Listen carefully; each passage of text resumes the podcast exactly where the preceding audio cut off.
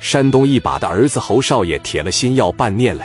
虽然加代找了勇哥出面，但是小侯也找人了，给勇哥那个圈子里的秦大少打了电话，说到秦少爷，小勇刚才给我打电话，因为我现在正在办理一个案子。一开始我是本想着把这个聂磊整死，但是我打算给勇哥一个面子，给整成有期的。我希望这句话你帮我转达过去好，就不要再让这个勇哥给我打电话了。因为说，毕竟你看咱哥俩的关系在这，我也不想让你特别为难。秦大少回答道：“没多大事，就一个社会人。行，那我给小勇说一声。小勇那个脾气，你得多担待，你就别管了。”电话一挂，秦大少把电话就打给勇哥了。小勇，我是你哥，山东那边给我打电话了，人家面子给的不小，毕竟也是人家手底下保护的小树苗，咱互相退一步。人家一开始是把人给整死，现在给整个十年八年的给教育教育的了，好不好？不要再闹了。小勇没办法，人家比咱大，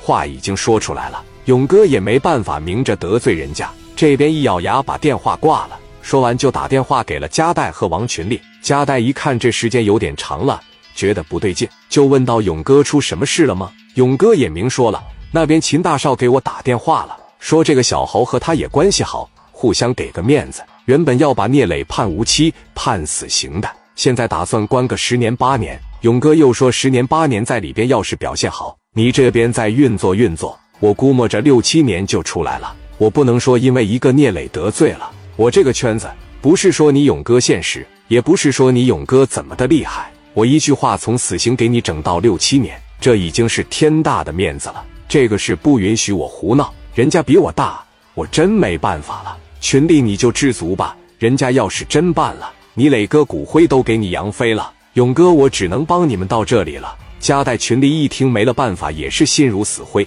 加代说：“我现在要亲自上这个里边去见一见聂磊，这件事我处理不了，我得和他亲自说说。那见一面这个面子，蔡正荣是必须得给的。上面说已经下文件了，这个是睁一只眼闭一只眼，给整个十多年就得了。先是来到了磊哥这个屋里。”磊哥也感觉这事不对，这一天一天的过着，怎么没人运作我？这边蔡振荣过来了，把门一打开，给来了一句：“你的朋友们来看你了。”磊哥的脸上已经没有了昔日的光彩，也没有原来有气质了。加代一上去就把磊哥的手就给握住了，当时一下子戴哥的眼泪已经下来了。磊哥，我实在是没办法了，我真的对不起你。我们找了勇哥，勇哥说没了办法，只能把你从死刑搞到判十来年。聂磊说：“大哥，你别哭，你一哭我心里便难受。你们在外面好好照顾照顾我爹妈。我有在外边的兄弟们，他们都挺仁义的。你要感觉行，就在你身边留一段时间。你要是瞧不上他们，就先让他们在外边一段时间，等我出去了以后再说。但是那个姓侯的，我出去了以后非得干死他。群里我不在的这段日子，你好好辅佐戴哥，你们都给我好好的交代完。”聂磊说了这么一句话。能不能让我给那个姓侯的打个电话？我保证不会胡说八道。磊弟绝对不行！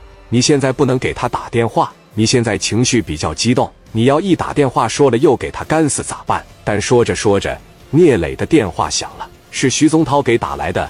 磊哥当时拿着电话一接，徐宗涛在那边是狂妄的大笑，说道：“给你整个十多年，让你先尝尝咸淡，让你知道在山东这个地方，徐宗涛说了算。聂磊能说什么？”虎伏深山，只能听风笑；龙困浅滩，只能等海潮。你没有办法面对敌人的冷嘲热讽，怎么办？你只能把它咬碎了，咽在你的肚子里边。磊哥一句话没说，在心里边有个谱。出来了以后，我他妈的把这姓侯销户，再把徐宗涛销户。